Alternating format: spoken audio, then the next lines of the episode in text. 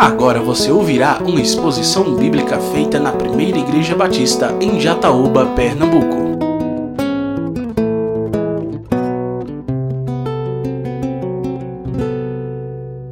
Boa noite a todos, graça e paz a parte de nosso Senhor Jesus Cristo. Convido os irmãos para abrirmos a palavra de Deus mais uma vez. Agora vamos ler no Evangelho escrito por João, no capítulo 21, verso 18 ao 25. Hoje nós finalizaremos essa série de mensagens que temos pregado aqui aos domingos e hoje nós estaremos concluindo o Evangelho escrito por João, capítulo 21, verso 18 até o 25, que nos diz assim: Em verdade, em verdade lhes digo que quando era mais moço, você se cingia e andava por onde queria. Mas quando você for velho, estenderá as mãos e outro o cingirá e o levará para onde você não quer ir. Jesus disse isso para significar com que tipo de morte Pedro havia de glorificar a Deus. Depois de falar assim, Jesus acrescentou: Siga-me. Então Pedro, voltando-se, viu que o discípulo a quem Jesus amava vinha seguindo. Era o mesmo que na ceia havia se reclinado sobre o peito de Jesus para perguntar: Senhor, quem é o traidor? Ao vê-lo, Pedro perguntou a Jesus: e quanto a este? Jesus respondeu: Se eu quero que ele permaneça até que eu venha, o que você tem com isso? Quanto a você, siga-me. Então se espalhou entre os discípulos, entre os irmãos, a notícia de que aquele discípulo não morreria. Ora, Jesus não tinha dito tal que tal discípulo não morreria. Mas, se eu quero que ele permaneça, até que eu venha, o que você tem com isso? Este é o, é o discípulo que dá testemunho a respeito destas coisas e que as escreveu. E sabemos que o seu testemunho é verdadeiro. Há, porém, ainda outras coisas que Jesus fez. Se todas elas fossem relatadas uma por uma, penso que nem no mundo inteiro caberiam os livros que seriam escritos. Amado Deus, Pai eterno, como é bom ouvir a tua palavra. Agradeço pelo privilégio de podermos ouvir a tua palavra. E que nesta noite por meio desta palavra que nós acabamos de ler, a tua palavra, o Senhor fale ao coração de, da tua igreja nessa noite, aos corações daqueles que se encontram presentes aqui ouvindo, é o que eu peço no nome de Jesus. Amém.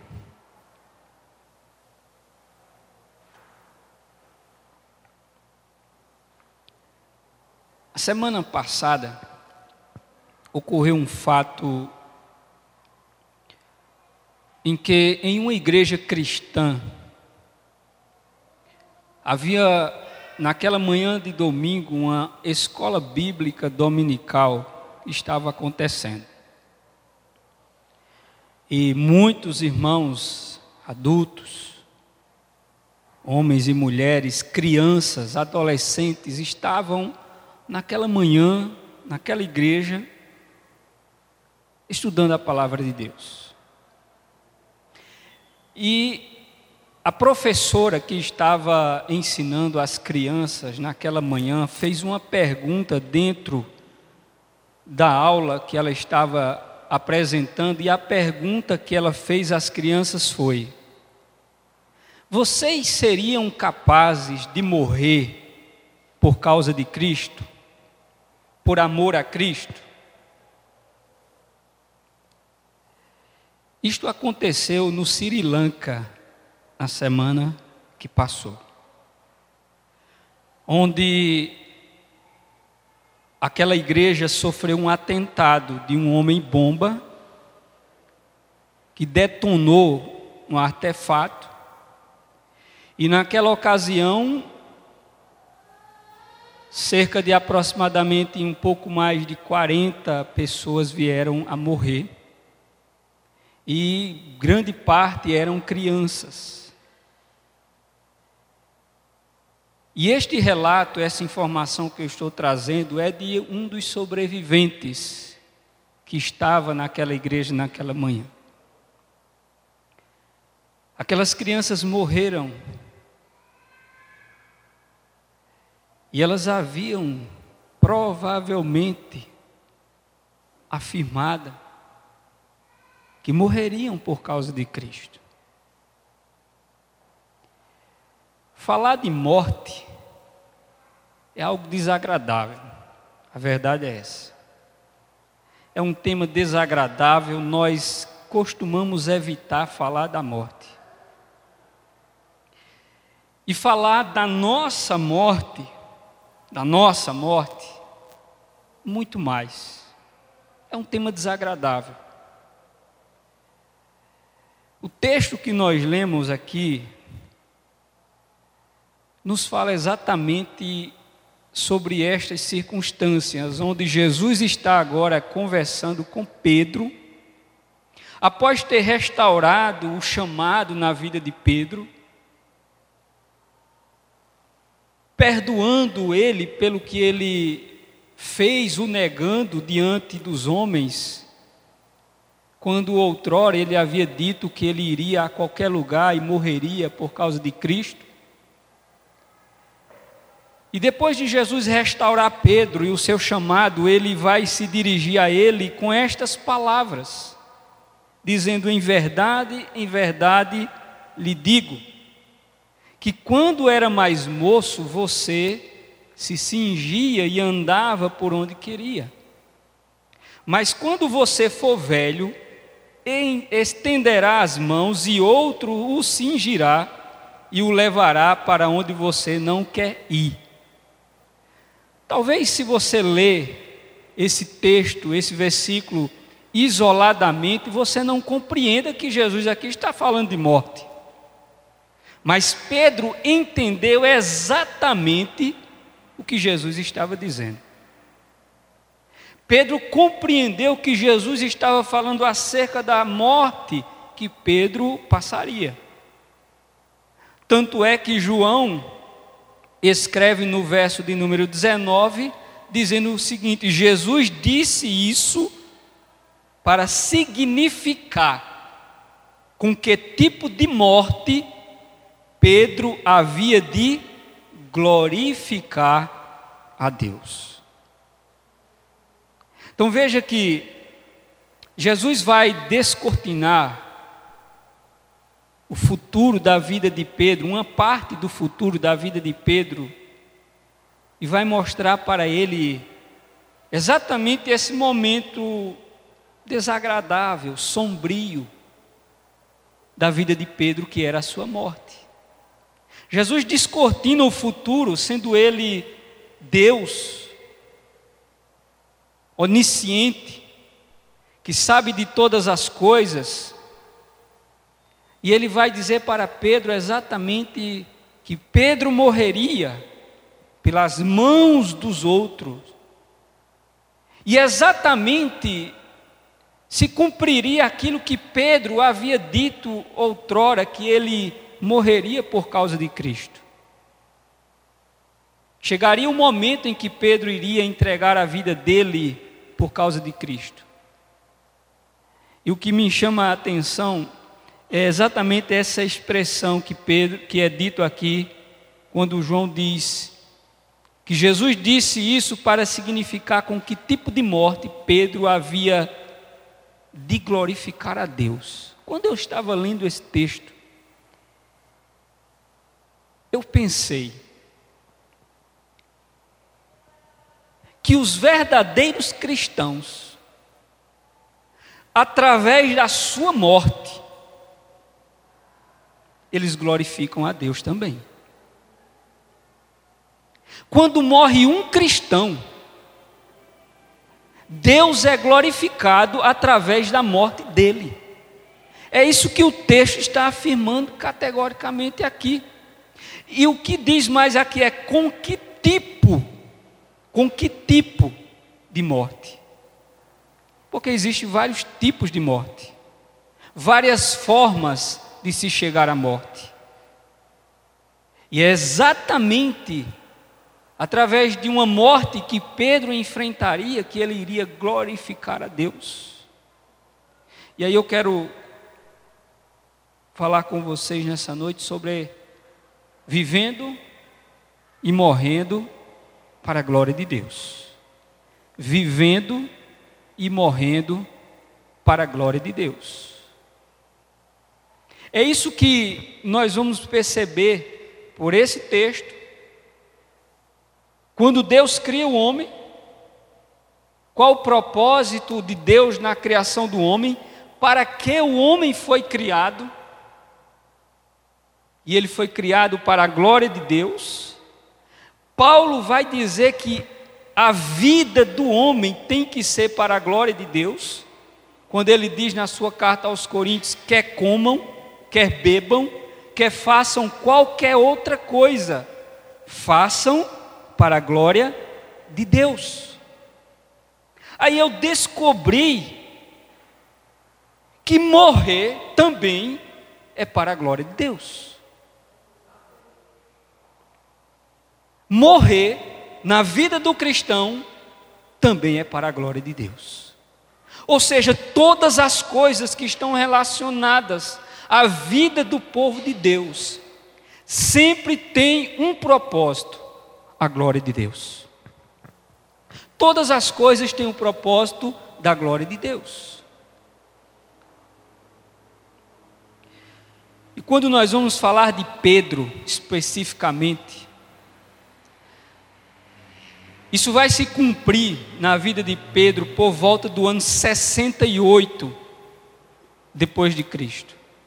Quando Jesus tem esse diálogo com Pedro, isso era por volta do ano 33 depois de Cristo. 33 anos depois, aquilo que Jesus havia falado sobre Pedro, acerca da vida de Pedro, iria se cumprir. Pedro ele vai ser preso pelo Império Romano. Pedro vai ser julgado Pedro vai ser condenado. E por Pedro não ser um cidadão romano como Paulo, Pedro é condenado à pena de morte na cruz também. Porque era, essa era uma das formas mais comuns em que os romanos aplicavam as suas sentenças de morte. E Pedro será condenado a morrer crucificado. E quando Pedro está sendo conduzido para o lugar da crucificação, diz os historiadores, a Bíblia não nos traz esse relato, mas historiadores que viveram naquela época, como Eusébio, no seu livro História Eclesiástica, ele traz essa narrativa. E diz que quando Pedro estava para ser crucificado, ele vai dizer aos seus algozes, aqueles que estariam tirando a sua vida, aos carrascos, ele vai dizer o seguinte: Eu não sou digno de morrer como morreu o meu Senhor. E eu quero que vocês me crucifiquem de cabeça para baixo porque eu não sou digno de morrer como morreu o meu Senhor. E diz a tradição cristã que Pedro foi crucificado de cabeça para baixo. E cumpre-se aquilo que Jesus havia dito acerca da vida de Pedro: você vai morrer pelas mãos dos outros, mas a sua morte será para a glória de Deus. A sua morte será para a glória de Deus. E foi. Deus foi glorificado por meio da morte de Pedro. Cristo foi glorificado quando Pedro foi crucificado de cabeça para baixo. Portanto, meus amados irmãos, nós aprendemos por meio desse texto que até morrer na vida do cristão deve ser para a glória de Deus. É o que diz o verso 19, conforme nós lemos. A nossa vida, todas as coisas, tudo, tudo, tudo, deve ser para a glória de Deus. Há um versículo estampado aí na fachada da igreja que reflete exatamente essa questão de viver para a glória de Deus. Mas não é só viver. É como aquelas crianças lá no Sri Lanka que estavam dispostos a dar e morrer por Cristo e glorificar a Ele por meio das suas vidas. Sabe por quê? Porque um dia, um dia eles aprenderam, foi dito para eles que Jesus deu a vida dele por nós. Que Jesus entregou a vida dele por nós. E aí a pergunta é exatamente esta: você seria capaz, se fosse necessário, dar a sua vida para a glória de Deus, por Cristo? De morrer por Cristo, de morrer para a glória dele. Nós vivemos em um contexto em que o cristianismo ele não nos condiciona a essas circunstâncias. E isso nos leva a viver muitas vezes uma fé, um cristianismo descomprometido. Um cristianismo descaracterizado com a cruz. Um cristianismo que não envolve renúncia de fato, que não envolve amor pleno, paixão por aquele que deu a vida dele por nós. Porque o cristianismo, nesse contexto que nós vivemos, não nos condiciona a essas circunstâncias.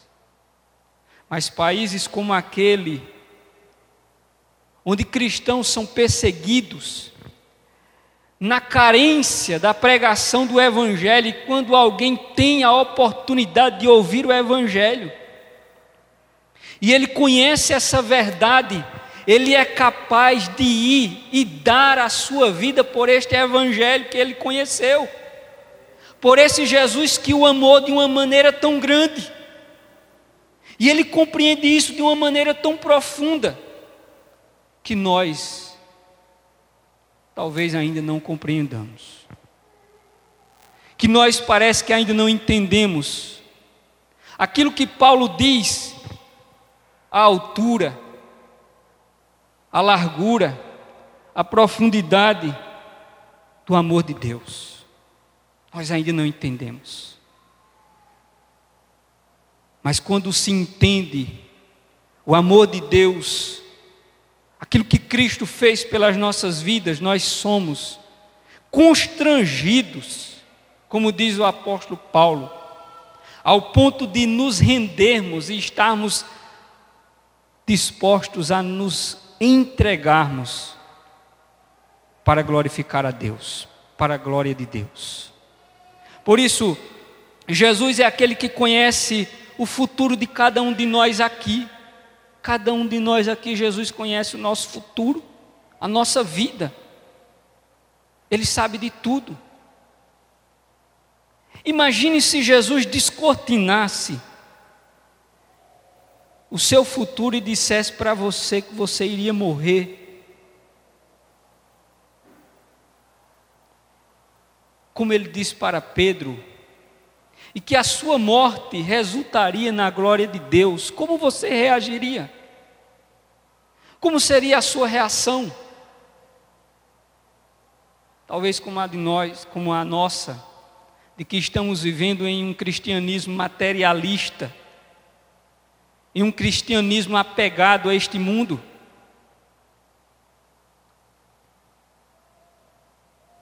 Em que muitas vezes nós achamos que podemos enganar a Deus através de uma fé frajuta, mas, no entanto, a palavra de Deus nos mostra que aqueles que verdadeiramente, verdadeiramente conhecem esse Evangelho, eles experimentarão o amor de Deus em seus corações e viverão para a glória de Deus e estarão dispostos a ir até a morte para a glória de Deus. Morrer para a glória de Deus talvez seja o objetivo de vida de poucos, mas deve ser o objetivo de vida de todo cristão. Toda a nossa vida, todo o nosso ser, tudo que fazemos, tudo que somos, deve ser para a glória de Deus. Se não é, não há razão de ser, de fazer, de existir, se não for para a glória dele. O nosso trabalho, nosso conhecimento, o dinheiro que se tem, as coisas que possuímos, se não é para a glória de Deus,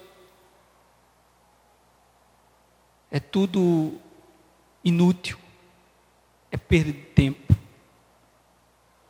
A sua vida deve ser vivida para a glória de Deus. Foi dito aqui, citado um texto que Paulo diz: Já não vivo eu, mas Cristo vive em mim. E a vida que eu vivo agora, vivo pela fé no Filho de Deus. Portanto, Pedro, ele vai ser confrontado com esta verdade: você vai morrer, mas você vai morrer e a sua morte será para a glória de Deus. Espero que seja o meu caso um dia eu morra e a minha morte resulte na glória de Deus. O verso de número 20 a 22 desse mesmo capítulo que nós estamos lendo mostra que Deus ele tem um plano diferente para cada pessoa. Deus tem um plano, um propósito na vida de cada pessoa diferente. Jesus estava dialogando com Pedro, mas João vinha seguindo eles. Jesus estava adiante com Pedro, caminhando, e João vinha seguindo. E João acompanhava, e Pedro olha para trás e diz: Quanto a este, que é que vai acontecer com ele? E Jesus diz: Por que você quer saber o que vai acontecer com ele? O verso de número 20 ao 22 diz assim: Então Pedro, voltando-se, viu que o discípulo a quem Jesus amava vinha seguindo.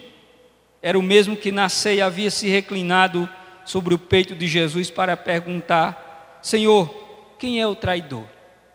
Ao vê-lo, Pedro perguntou a Jesus: E quanto a este? E Jesus respondeu: Se eu quero que ele permaneça até que eu venha, o que você tem com isso? Quanto a você, siga-me.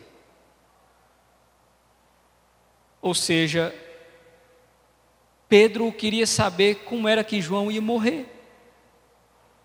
Porque Jesus tinha dito como Pedro iria morrer. Pedro também queria saber, e ele, como é que ele vai morrer? E Jesus disse: O que é que interessa? Se eu quiser que ele esteja vivo até que eu venha, qual o problema? Eu quero dizer para você: siga-me, você siga-me. O plano de Deus na vida de Pedro era um, o plano de Deus na vida de João era outro. De todos os apóstolos de Cristo, João foi o único que não morreu martirizado. Ele morreu de velhice. Ele não morreu como os demais apóstolos. E aí surgiu a história entre os discípulos de que João não morreria. Só que Jesus não tinha dito isso. Jesus tinha dito: se eu quiser, o que é que te interessa? Ou seja, meus amados irmãos, Deus ele tem um plano diferente para a vida de cada pessoa. Nós não precisamos estar preocupados com a vida do outro. Porque Paulo diz assim: cada um de nós dará contas de si mesmo a Deus. Salvação não é coletivo, a não ser no contexto igreja. Mas a não ser, cada um dará conta de si mesmo a Deus. Não fique olhando para o outro. Não queira saber o que vai acontecer com o outro. Porque o que vai acontecer com o outro é problema dele e de Deus. Procure preocupar-se com a sua vida. Veja como é que está a sua vida com Deus. Busque uma reconciliação com o Senhor. Busque se aproximar novamente de Deus. Renda-se. Se humilhe, se entregue. Quanto ao outro, não lhe interessa o que vai acontecer com o outro, porque não lhe cabe saber. Nós não sabemos aqui quem vai e quem fica. Eu preciso saber se eu vou. Eu preciso me preocupar comigo. E Jesus disse para Pedro: Se eu quiser, não é da tua conta, em outras palavras. Você que deve me seguir, siga-me. E é isso que o Senhor Jesus está dizendo para todos nós: siga-me você. O chamado é individual. Deus não chama de forma coletiva, Ele chama cada um individualmente. Ele chama você para segui-lo. E é preciso entender que quando Deus lhe chamar, se Ele chamar, você precisa atender o seu chamado. Mas não pense porque Deus chamou seu pai, sua mãe, seu tio, sua tia, significa que Deus lhe chamou também não. Ou significa que você vai vir junto com eles no pacote não. Porque o chamado ele é individual. Quanto a você, siga-me, disse Jesus a Pedro. Pedro continuou seguindo o Senhor, João também continuou seguindo Jesus, mas a pergunta que eu faço é: e você? Você está seguindo Jesus? Você está seguindo Cristo? Talvez você diga, não sei, não. Ou você pode afirmar, estou. Mas a pergunta é a mesma: é você está seguindo Jesus? Se não está, atenda o chamado, siga-o. Porque ele disse: Vinde a mim, todos vós que estáis cansados. Por isso, quanto a Pedro, ele segue a Cristo por entender que Jesus havia um, tinha um plano diferente para a vida dele do plano que ele tinha para a vida de João. Quando João escreve esse evangelho, Pedro já havia morrido. E Pedro quando morreu naquela cruz, ele entendeu que ele cumpriu o propósito de Deus para a sua vida. Ele cumpriu o propósito de Deus, glorificando a Deus através da vida que ele viveu, inclusive até na hora da morte. Mas muitos de nós não estamos glorificando a Deus com a nossa vida. Não estamos. Pelo contrário, Veja que Deus tem um propósito na vida da sua igreja. E aí, quando eu me refiro à igreja, agora eu vou separar indivíduos que formam essa igreja. Deus tem um propósito na vida de cada um de nós, é que cada um viva para a sua glória, porque, inclusive, quando você morrer, a sua morte será para a glória de Deus. Agora, no entanto, se nós estivermos vivendo fora desse propósito, nós não poderemos dizer que estamos seguindo a Deus. Se a forma como nós estamos vivendo não glorifica a Deus, nós não podemos dizer que estamos seguindo a Cristo. Mas ainda é tempo, Deus pode restaurar, como ele restaurou Pedro. Ele restaurou Pedro, chamando ele, e ele atende ao seu chamado novamente e passa a segui-lo. Ou seja, siga-o, atenda o seu chamado. No verso 22 a 23, nos diz o seguinte: é Deus quem conduz, meus amados irmãos, a nossa vida. Não pense que você é o Senhor da sua vida, pelo contrário, Deus é quem conduz a vida do seu povo. José, quando foi levado para o Egito, não foram as circunstâncias, o acaso, que fizeram com que José fosse parar no Egito. José vai dizer para os seus irmãos, quando ele dá-se a conhecer, ele dizer: Olha, não foram vocês mas foi Deus que mandou-me adiante de vocês para que eu viesse para cá. Foi Deus. Deus é quem conduz a vida do seu povo. Deus é quem conduz a nossa vida, a nossa história. É Deus. O verso de número 22 a 23 afirma isso. Jesus disse: Se eu quero,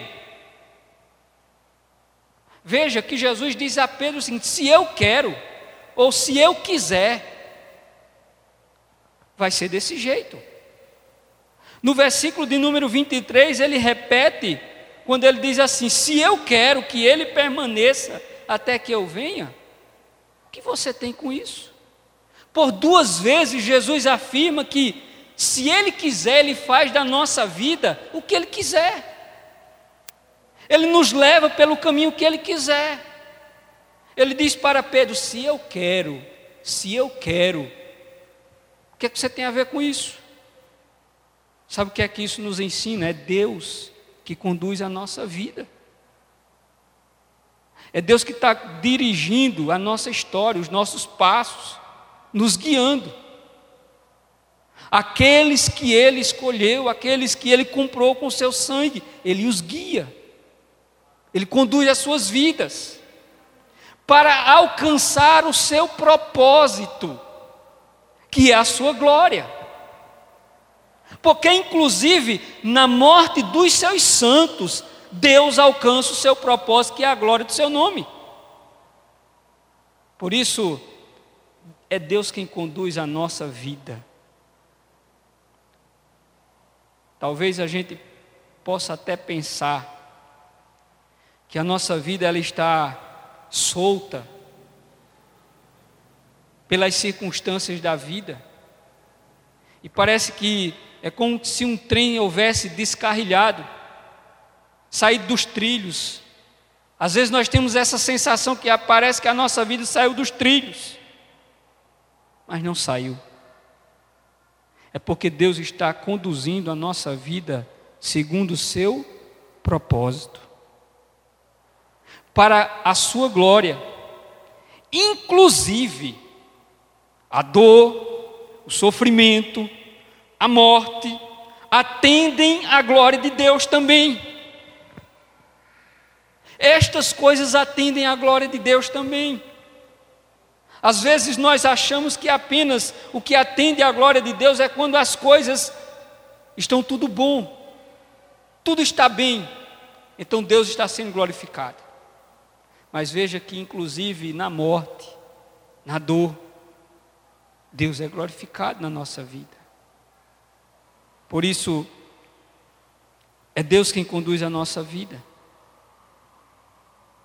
E se Deus conduz a nossa vida, Ele não vai, não vai nos guiar no caminho errado. Ele não vai. Ele vai nos conduzir no caminho certo, porque Ele tem um lugar para nos levar. E esse lugar chegaremos lá. Aconteça o que acontecer no trajeto, chegaremos no final do caminho. Chegaremos. José foi levado para o Egito segundo o propósito de Deus, foi preso, foi caluniado. No entanto, José permaneceu vivo, porque era o propósito de Deus na vida dele. Concluo dizendo que está no verso de número 25 desse capítulo. João vai escrever dizendo que Jesus fez muitas outras coisas além do que está registrado. Jesus fez muito, mas muito mais milagres, ensinamentos, liberta pessoas do que nós conhecemos por meio do que está registrado. João registra isso e ele diz aqui que ele é testemunha de todos esses fatos. Conforme ele diz: há, porém, ainda muitas outras coisas que Jesus fez. Se todas elas fossem relatadas, uma por uma, penso que nem no mundo inteiro caberiam os livros que seriam escritos. Deus fez muito mais do que nós conhecemos. Mas ele entendeu que isso era suficiente para atender à necessidade do conhecimento da verdade, para chegarmos ao arrependimento.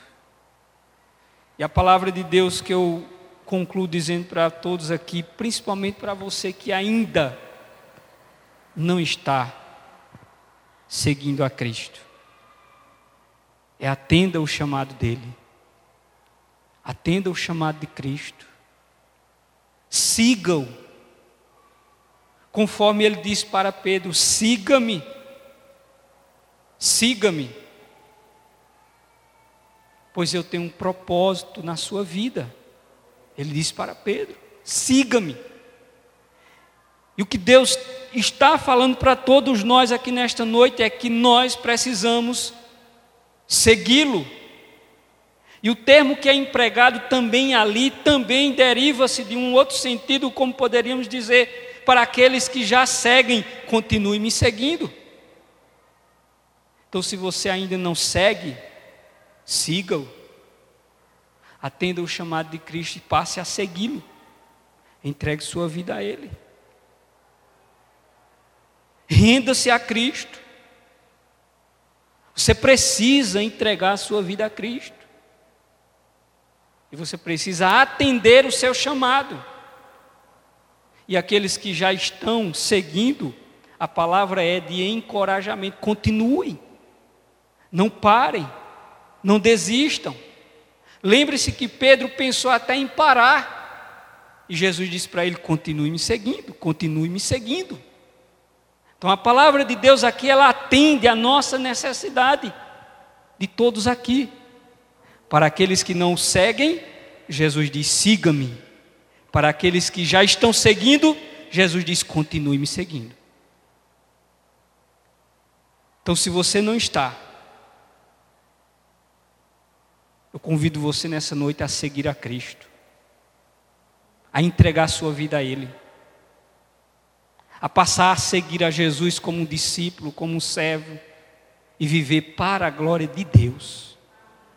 E viver para a glória de Deus. Siga-o. Abandone. Deixe o mundo para trás na representação daquilo que Pedro fazia anteriormente, na sua arte, na sua vida como pescador. Deixe tudo para trás e siga, siga Cristo. Portanto, se você não segue, faça isso nesta noite. Entregue sua vida a Jesus. Renda-se aos seus pés e você receberá do Senhor a vida eterna. A vida que ele veio para nos oferecer. Você acabou de ouvir uma exposição da Palavra de Deus feita na Primeira Igreja Batista em Jataúba, Pernambuco. Para ouvir esta e outras mensagens, acesse facebook.com/barra Igreja Batista Jataúba.